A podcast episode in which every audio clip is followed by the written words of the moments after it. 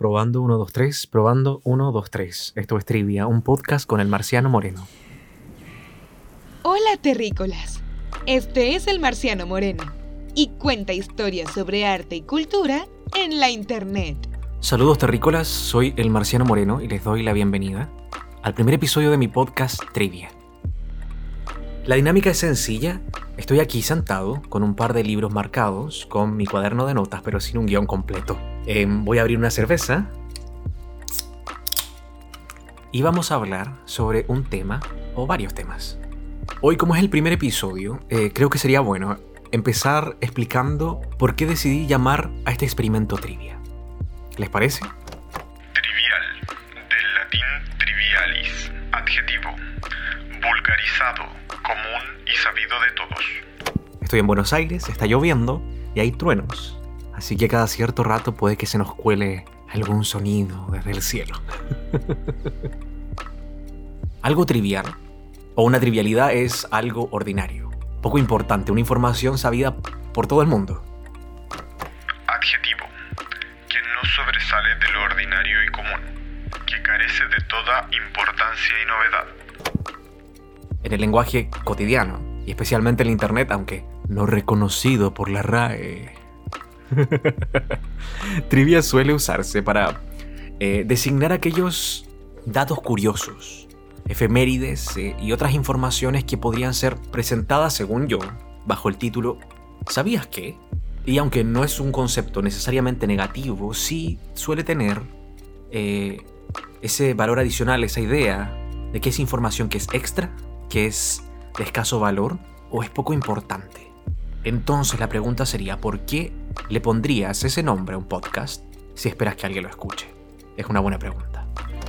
Adjetivo, perteneciente o relativo al trivio, la división de un camino en tres ramales. Y para eso quiero empezar con una anécdota. Cuando yo era niño en Chile, existía un, un comercial. Existía un comercial de el Centro de Formación Técnica Simón Bolívar. Este comercial presentaba a un grupo de personas haciendo una carrera en la playa, una carrera de cuadrimotos, de motos de cuatro ruedas por la playa, por una ruta recta. A los lados, si no me equivoco, había gente, mucha gente, con banderas rojas. Eran anaranjadas. Sí, creo que terminaba como con un abrazo de gente que corría a encontrar a, a quien salió victorioso de la carrera. Y recuerdo muy, muy, muy, muy fielmente que cuando era niño yo pensaba que el Centro de Formación Técnica Simón Bolívar era un lugar al que uno iba a aprender a ganar carreras de motos. O sea, era un lugar de carreras de motos y tú ibas y aprendías a manejar bien tu cuadrimoto.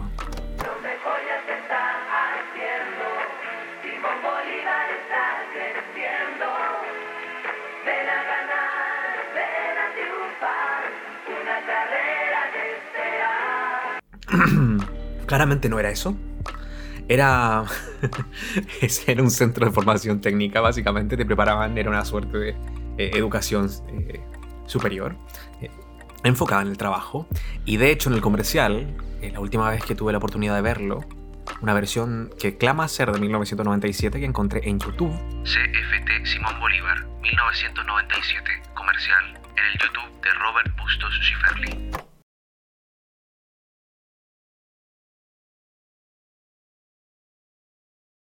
Eh, tiene las letras, unas letras grandes, amarillas, que te va diciendo cuáles son los diferentes cursos que aparecen. Programación en computación, turismo y hotelería, general, secretariado en computación, administración de empresas, análisis de sistemas, comercio exterior, control industrial. que, o sea, que se imparten en el Centro de Formación Técnica Simón Bolívar. Pero en mi inocencia infantil, yo creía fielmente eso, que era carreras de motos, no carreras eh, técnicas o profesionales. ¿Qué tiene que ver esto con todo lo demás que les voy a hablar el día de hoy? Bueno, es que incluso en mi error de infancia hay una idea que me resuena ahora, que es que muchas veces usamos términos de movimiento para representar aprendizaje. Es decir, usamos eh, el movimiento para como metáfora para el aprendizaje. Por ejemplo, la carrera. La carrera, la palabra de carrera, de la competición, ¿no? Eh, es una palabra que viene del latín para los caminos. Hablamos de cursar. En- acá en Argentina se habla de cursar una materia. Se cursa un curso, un curso de cursus, carrera. Curso, del latín cursus, que significa carrera, dirección o carrera, en un centro de enseñanza, tiempo señalado en cada año para asistir a oír las lecciones. Estudio sobre una materia, desarrollada con unidad. Otra vez se conecta con esa misma idea del movimiento, del pasar de un espacio a otro, de un lugar a otro. Paso, evolución de algo. Movimiento del agua o de cualquier líquido que se traslade en masa continua por un cauce. Diarrea. De ir del punto A al punto B. Y así como vamos del punto A al punto B en un espacio físico, también vamos en un espacio simbólico, metafórico. Hay carreras profesionales. La carrera profesional es la experiencia de una persona en su trabajo, una carrera artística, la obra de alguien que practica las artes, ¿no? O la carrera universitaria, el conjunto de cursos que alguien debe cursar otra vez para alcanzar un cierto diploma, algún título o una licencia, un currículum, una malla curricular. Entonces esta idea me parece interesante. En la antigua Roma, por ejemplo, hablamos del cursus honorum. El cursus honorum es, durante la República y el Imperio en Roma, era el nombre de la carrera política de alguien. Era una suerte de camino, de múltiples caminos, ¿no? Con escalafones y con estados diferentes, con rangos, que alguien debía cursar para poder obtener un espacio en la jerarquía dentro de la administración del Estado. Al cursar, otra vez, el cursus honorem, ibas obteniendo las responsabilidades y los privilegios que dependían de cada estadio, de cada lugar, de cada rango por el que ibas avanzando. Y esta idea me reaparece no solo en Occidente, sino que también en Oriente. Por ejemplo, en el budismo eh, hablamos del noble camino óctuple. Hay camino ahí. En China tenemos el Tao, que se pronuncia, si no me equivoco, Dao, Tao. y que aparece el taoísmo en el confucianismo y en el budismo. Tao Tao. es literalmente camino. Es un método, una vía, una doctrina, una metodología. Y es también un concepto filosófico y, cosmo- y cosmológico en cierta medida, para hablar de el orden del universo y a veces de ciertos caminos de aprendizaje para entenderlo. La palabra Tao de China pasa en Japón a ser Do, y en japonés encontramos nombres como Karate Do, el camino de la mano vacía, Kendo, el camino de la espada, Bushido, el camino del guerrero, camino, camino tras camino. No creo que se interprete como que estoy diciendo que estos caminos de Oriente están relacionados directamente con los caminos de Roma, ¿no? Que China y Roma tuvieron un contacto, que estas ideas vienen del mismo lugar. No estoy diciendo necesariamente que sea así, de hecho ni siquiera me atrevería a decir que tal vez sea así. Simplemente quiero decir que hace sentido que la gente haga esta conexión, independiente si se influencia mutuamente o no. Que veamos en la idea del movimiento físico símbolos, metáforas que nos permiten hablar de otros movimientos, que no son necesariamente físicos y materiales.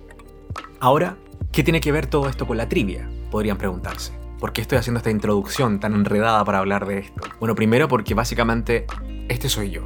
Así que espero que les parezca interesante al menos y que me acompañen en el podcast. Pero también porque hay una relación aquí. No es completamente azaroso mi divagar, se los prometo. Adjetivo. Perteneciente o relativo al trivio. La división de un camino en tres ramales. En la Edad Media encontramos otra idea de caminos usada para lo mismo. Está la idea de las siete artes liberales, que es un legado de la antigüedad clásica. Liberales eran las artes porque eran las disciplinas de la gente libre, de lo académico, en oposición a las artes serviles, por ejemplo, que eran los oficios de los siervos y los esclavos. Y las artes liberales, esta idea de las siete artes liberales, se dividían en dos grupos, el trivium y el quadrivium. Trivium et quadrivium. Quadrivium, que significa literalmente cuatro caminos, incluía cuatro expresiones diferentes de las matemáticas. 1. Aritmética. 2. Astronomía. 3. Geometría. 4. Música. Y el trivium, que significa tres caminos, trivium, tri, tres, vium, de vía, camino, incluía 1. Gramática. 2. Lógica. Y 3. Retórica. Entonces, si lo miramos desde esta perspectiva, rara, ¿ok? En ese entonces, trivia, trivium, trivial, era un espacio de lo comúnmente sabido, como ahora, porque las intersecciones de caminos eran espacios de conexión de la gente, eran donde se encontraban, donde hablaban del clima y de lo mundano. Adjetivo. Vulgarizado, común y sabido de todos. pero también era un aprendizaje, que se simbolizaba en un conjunto de caminos. Trivium et quadrivium. Y eso es lo que quiero compartir con ustedes. Quiero que vayamos profundizando cada vez más. Sigamos los caminos y vayamos adentrándonos un poco más en qué otras conexiones extrañas, en qué otras bifurcaciones en la ruta podemos encontrar algo que nos permita hablar de la trivia. Estás escuchando Trivia, un podcast con el marciano Moreno. Volvamos a Roma un segundo. En Roma, Diana es la diosa de la luna y de la casa. Casa como en cacería, no como en hogar. Uno de sus epítetos más antiguos, un epíteto es em, un nombre que resalta uno de sus atributos, ¿no? Uno de estos epítetos más viejos es Trivia. Al llamarla Diana Trivia, se le reconoce como guardiana de los caminos, particularmente el Trivium, la intersección de tres caminos, y especialmente, y esto es un poco tenebroso, de los caminos que apuntan al mundo de los muertos. Este nombre, Diana Trivia, aparece en muchas partes, aparece en muchos textos de autores diferentes. En la lista tengo acá Enio, Valerio Catulo, Propercio, Virgilio, Horacio y Séneca. por lo menos. También eh, podemos encontrarlo en inscripciones y en parábolas. Quiero compartirles un pedazo, un fragmento de la historia de esta Diana Trivia, de esta diosa Diana Trivia, que aparece en un libro de 2007 llamado La religión romana y el culto de Diana en Ariquia, escrito por C.M.C. Green. Los fragmentos que quiero compartirles los traduje y los resumí un poco, así que no están textuales, pero creo que así va a ser mejor para que lleguemos a los detalles mm, más jugosos. En la naturaleza, ni los humanos ni los animales al moverse crean intersecciones con forma de T o cruz. Eso vendría a ser una creación de los urbanistas e ingenieros helenísticos. Los caminos naturales tienen forma de Y, tres caminos que se conectan, un trivium. La división de un camino en tres ramales. El interés por este tipo de intersección y su naturaleza ominosa se originó en los cultos de la cacería. Los cruces de caminos eran un buen lugar para que los cazadores pusieran sus trampas. Las redes eran puestas en los senderos tanto en los creados por humanos como por animales. Estos caminos eran lugares de peligro, donde liebre o persona podía ser capturada. ¿Qué nos dice este fragmento? Bueno, nos habla de que existía esta idea de los caminos, de las intersecciones de los caminos, que eran intersecciones en forma de I, un trivium, como un espacio del mundo salvaje, un espacio por, el donde, por donde transitaban cazadores y sus presas, donde se ponían trampas, donde se escondía un peligro. Continúo. De todas maneras, aunque la fuente del peligro implícito en el trivium puede encontrarse en la práctica de la caza, la importancia religiosa proviene de su simbolismo. El misticismo innato de la religión de los cazadores, con su intensa preocupación por los fenómenos naturales, era una forma poderosa de crear metáforas. El camino, que se divide, representa un momento de decisión en el mundo salvaje y las circunstancias desconocidas o inesperadas. El hecho de que Trivia se haya asociado normalmente con Diana como luna en vez de como cazadora también sugiere circunstancias de una peligrosidad particular que equivalen a encontrar un camino que se divide en medio de la noche. En ese momento, había que tomar una decisión, tomar acción bajo la luz engañosa de la luna. Trivia entonces sería llamada en esos momentos de peligro en los que amenazaba la muerte. Interesante. Entonces, eh, imaginémonos por un segundo estar en esa situación, en ese mundo. Ir caminando en la noche por las colinas, plagadas de árboles. Transitar por estos senderos en la oscuridad solamente iluminada por la luz lejana y tenue de la luna. Caminar y caminar en silencio, escuchar como único sonido distractor el chillar de algún insecto, el movimiento de un ave nocturna o de una liebre o no sé qué otros animales transitaban por la noche griega o romana. Y en ese momento, en ese transitar, en esa oscuridad, escuchar de pronto un ruido extraño entre medio de los árboles. algo que no reconocemos inmediatamente. Ahí en ese momento nos encontramos con una decisión. ¿Por qué camino avanzar? ¿Por la izquierda por la derecha? Pero no solamente por un camino físico, sino que también por un camino simbólico. Al encontrarnos con este peligro, ¿qué hacemos? ¿Nos quedamos a pelear o escapamos? No solamente por dónde escapar, sino que hay que tomar una decisión para salvar la vida. Y en ese momento, en ese momento de indecisión, de duda, de miedo, se invoca a Diana Trivia, la protectora de los caminos, la luna. En palabras del poeta latino Cayo, o Gaius Valerius Catulus, que escribía en el siglo I a.C., tu potens trivia en nozo es dicta lumine luna. Es decir, te llaman la poderosa trivia y luna por tu luz prestada. Básicamente, luna, préstame tu luz. Oye, luna, préstame tu lucecita, por favor. Ilumíname, luna. Eh, ese momento de rogarle, ¿no? Que nos guíe.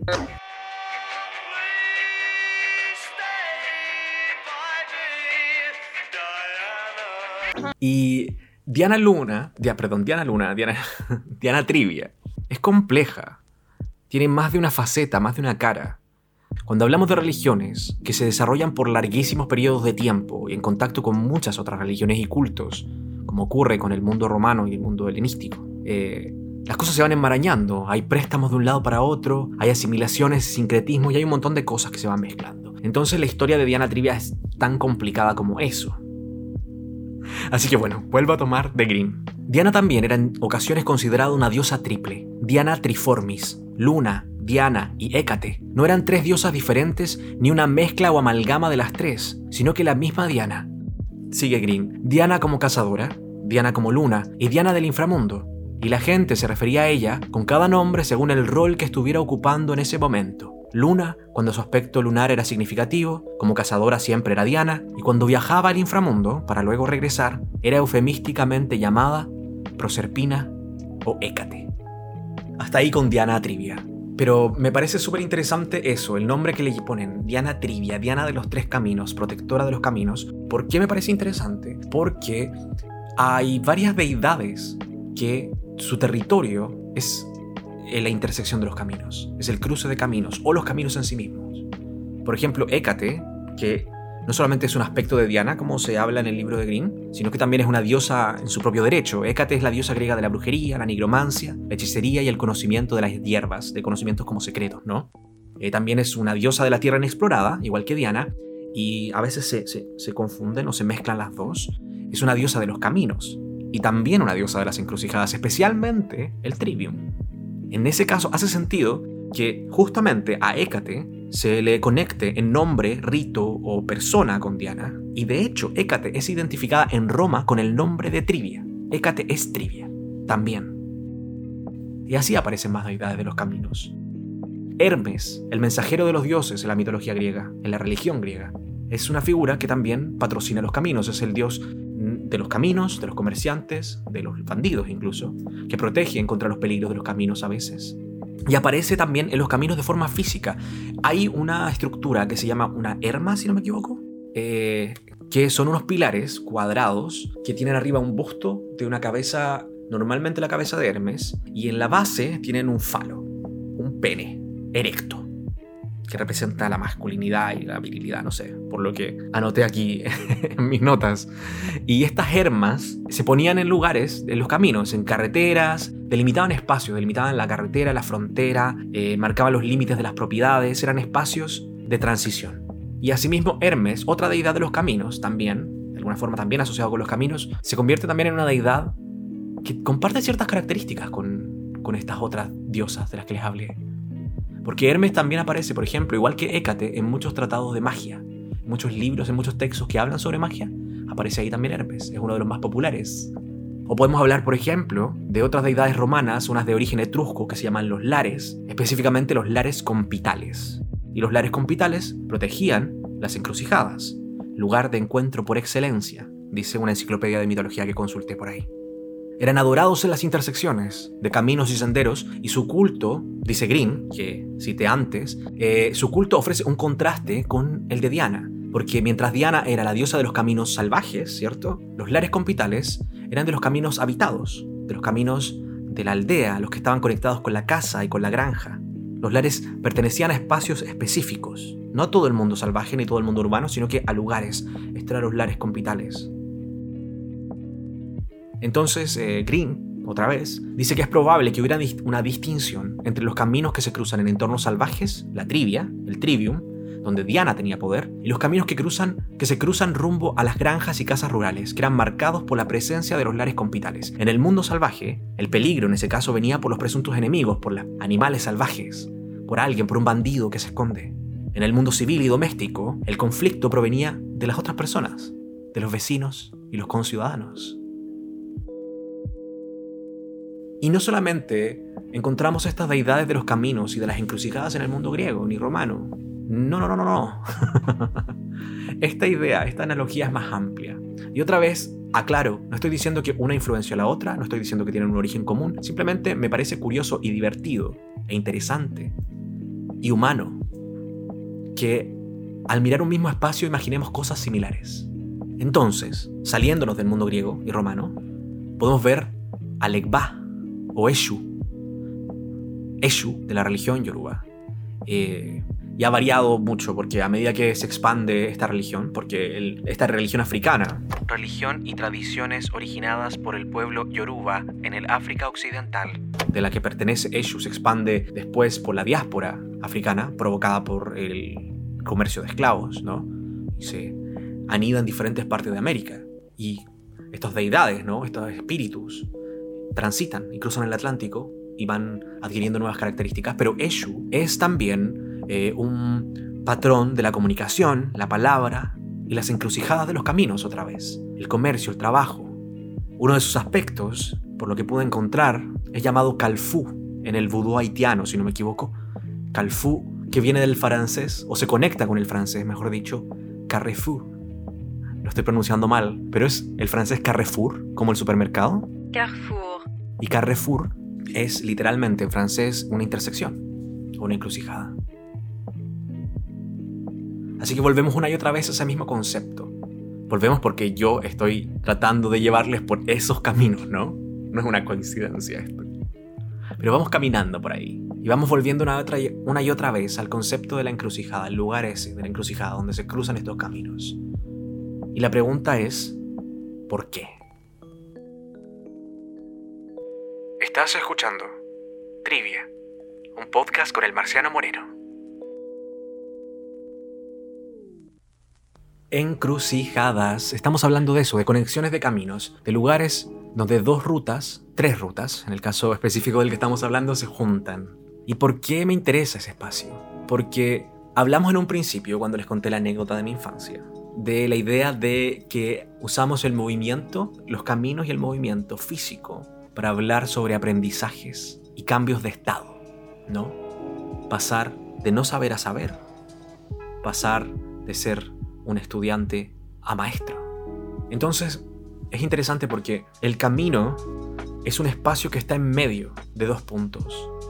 Entre el punto A y el punto B está el camino, conecta esos espacios pero no es ninguno de los dos. Parafraseando a Facundo Cabral, el camino no es de aquí ni de allá. Y eso es sumamente interesante, por eso las intersecciones pareciera tener, parecieran tener tanta gracia simbólica para diferentes personas. Y para mí, porque la intersección es lo que podríamos llamar en la mitología un espacio liminal. Tal vez el término correcto sea liminar con R final, pero para mí suena mejor liminal, no sé por qué. Liminar, del latín liminaris, adjetivo, perteneciente o relativo al umbral o a la entrada. Ver, liminalidad.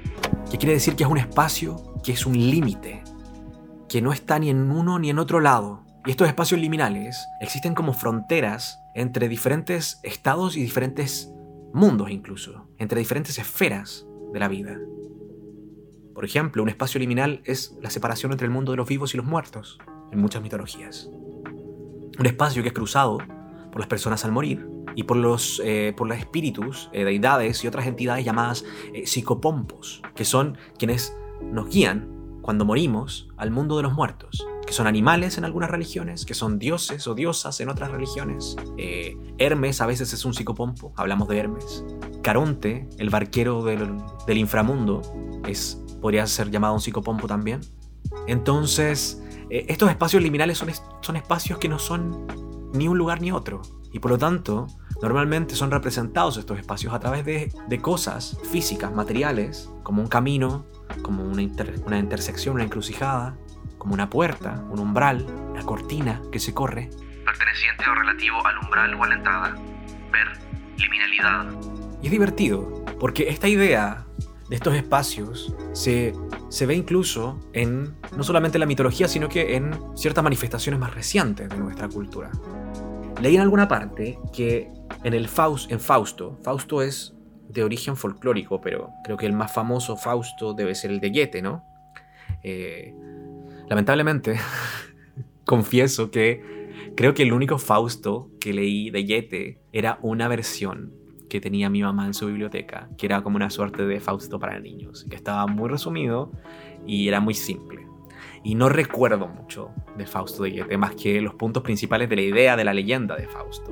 Así que no me voy a atrever a decir que en el Fausto de Goethe aparece una encrucijada. Hola, soy el Marciano Moreno del futuro y después de grabar el episodio me puse a buscar entre diferentes versiones de El Fausto de Goethe a ver si aparecía la palabra encrucijada. No las leí completas porque el tiempo no da para eso, pero encontré versiones en alemán y en inglés. Las revisé por las palabras eh, encrucijada en ambos idiomas y encontré que la palabra aparece mencionada no necesariamente en el contexto, pero sí aparece mencionada en referencia a que es un lugar donde ocurren cosas extrañas que tienen relación con poderes diabólicos.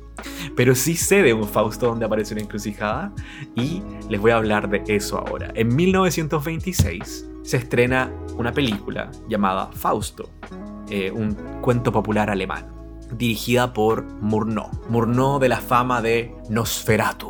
Si tú eras el del teléfono y el del autobús, ¿quién jugaba con las luces?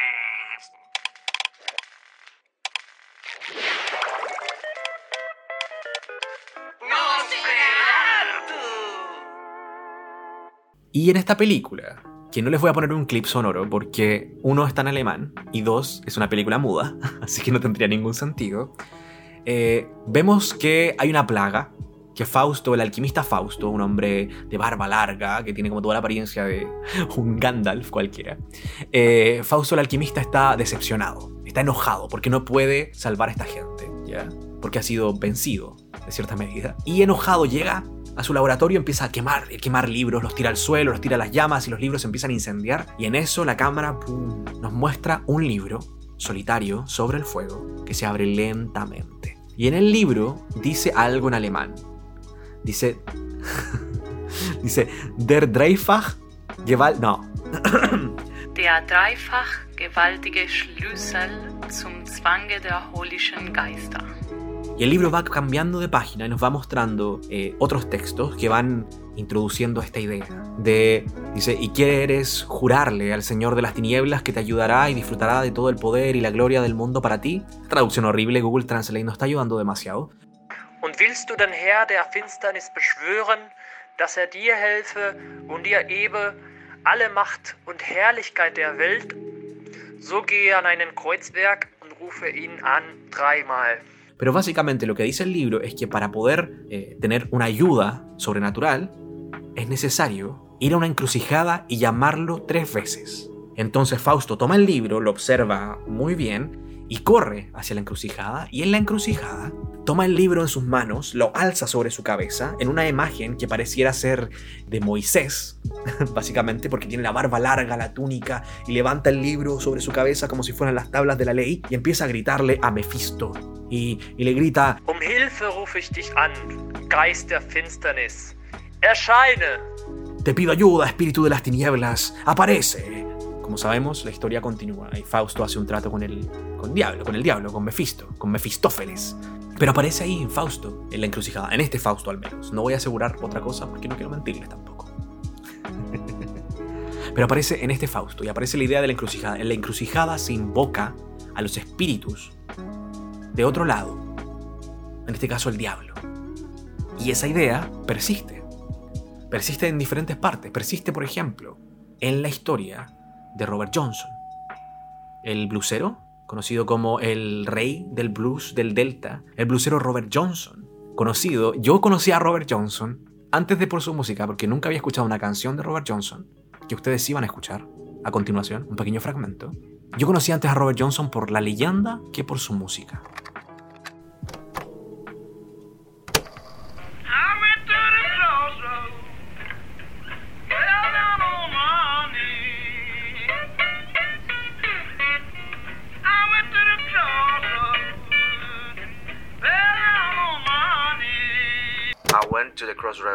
Fell down on my knees. Fui a la encrucijada y caí de rodillas. Su música está bien, está genial, pero su leyenda es divertida también. Y es oscura, porque dicen que Robert Johnson desaparece un tiempo, sin ser un gran guitarrista, desaparece un tiempo y vuelve como un genio de la guitarra. Y la leyenda dice, una leyenda que pareciera que Johnson también estuvo popularizando por ahí, que él vendió su alma al diablo en un camino, que el diablo le enseñó a tocar la guitarra y le enseñó en una encrucijada. Entonces, otra vez vemos la encrucijada como este lugar en donde estos mundos se conectan, en donde podemos ir y encontrarnos con el diablo. Hay una película que tiene que ver con la leyenda de Robert Johnson, una película de 1986 que se llama Crossroads, que se llama Encrucijada, básicamente.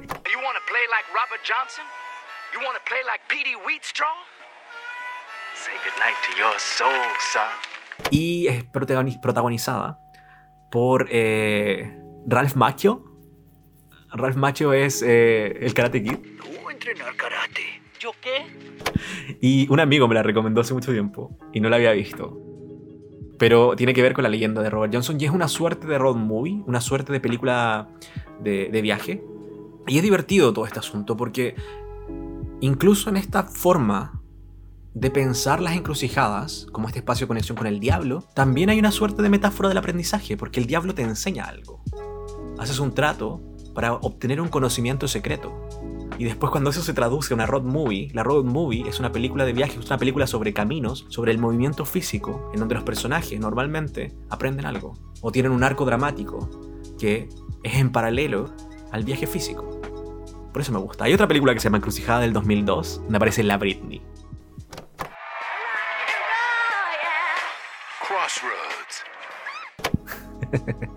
Y en esa película, que también es una suerte de road movie, también hay un viaje que representa una transformación. Es una transformación para eh, reconstruir, reformular sus amistades y sus identidades, donde este grupo de, de amigas eh, hacen este viaje, ¿no? Eh, se llama Crossroads, se llama Encrucijadas, igual que la otra. Y una de las gracias, mientras pensaba en eso, pensaba si hablar de la Britney o no.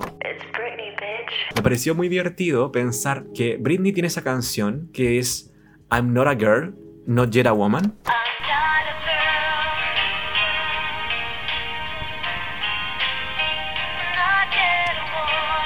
Y esa canción, ese título, es un título liminal, ¿no? Si lo vemos con el prisma de lo que hemos estado conversando. I'm not a girl no es una niña, pero todavía no es una mujer. Por lo tanto, está en un espacio de tránsito intermedio. Esa canción es, según yo, así como a simple vista, es un poco liminal. Pero bueno, divago. Básicamente todo esto, todo este podcast, toda esta historia, toda esta, esta charla sobre comerciales viejos y diosas romanas y tratos con el diablo, encrucijadas y metáforas del aprendizaje en los caminos, es básicamente eso, es un divagar. Pero también es, es un camino. Tomamos una ruta, les invité a transitar conmigo una ruta y nos fuimos por el camino escénico. O por las ramas. Nos fuimos por los desvíos. Y espero que hayan disfrutado de esos desvíos. Porque esa es la idea que me interesa continuar a través de este podcast en los siguientes episodios. Y para eso quiero tomar un último símbolo. Vamos a hacer una última cosa antes de irnos. Hécate es una diosa de las que le hablé. Por ejemplo, Hécate no solamente es un aspecto de Diana, como se habla en el libro de Grimm, sino que también es una diosa en su propio derecho, ¿cierto? Una diosa de las encrucijadas, una diosa griega. Hécate es representada muchas veces con antorchas, pero también con una llave. Y la llave creo que encapsula lo que quiero hacer con este podcast y con la trivia, con la palabra y con el concepto. Porque una llave es un elemento cotidiano, un elemento mundano que usamos todos los días, que no tiene mucha importancia en sí misma, es un elemento sencillo, fabricado normalmente con pocos materiales, pero que es capaz de, en su simpleza de diseño, de abrir puertas que nos permitan transitar por nuevos caminos. Entonces lo que quiero compartirles finalmente, después de este enredado transitar por esta serie de caminos, es eso. Es usar la trivia como una llave y nuestra invitación a cruzar el umbral entre un espacio y otro. Estás escuchando Trivia, un podcast con el marciano Moreno. Y con esa reflexión extraña, pero muy sincera, quiero dejarles en este primer episodio, en este piloto de mi podcast. Eh, quiero invitarles a que si les gustó, por favor dejen comentarios, se contacten conmigo, me manden lo que les parece, lo que les parece bien o mal, si tienen alguna corrección sobre algo que dije, si tienen alguna pregunta sobre algo que les gustaría saber, si tienen alguna idea de algún tema del que podría hablar o alguna experiencia que querían compartir, pueden hacerlo a través de mis redes sociales. También pueden encontrarme en mi canal de YouTube, donde hago videos sobre arte, cultura e historia. Sigue al Marciano Moreno en YouTube, Facebook e Instagram como el Marciano Moreno o en el Twitter Marciano Morenus. Este podcast fue creado artesanalmente con mucho amor desde Buenos Aires, Argentina. La voz que han estado escuchando es la mía, la de Marciano Moreno, pero también escucharon las voces de Flor Díaz y Pablo Espos leyendo definiciones en español de trivial y curso, y las voces de Euge Grotz y Agustín Perruso leyendo en alemán textos e intertítulos de la película Fausto de 1926. La música de este episodio es de Delayed y Phantom Power, todo cortesía de Chill Hop Music. Para escuchar más música como esta, vayan a chillhop.com, c h i l l h o p.com. Muchas gracias por escuchar. No olvides suscribirte y dejar tus comentarios.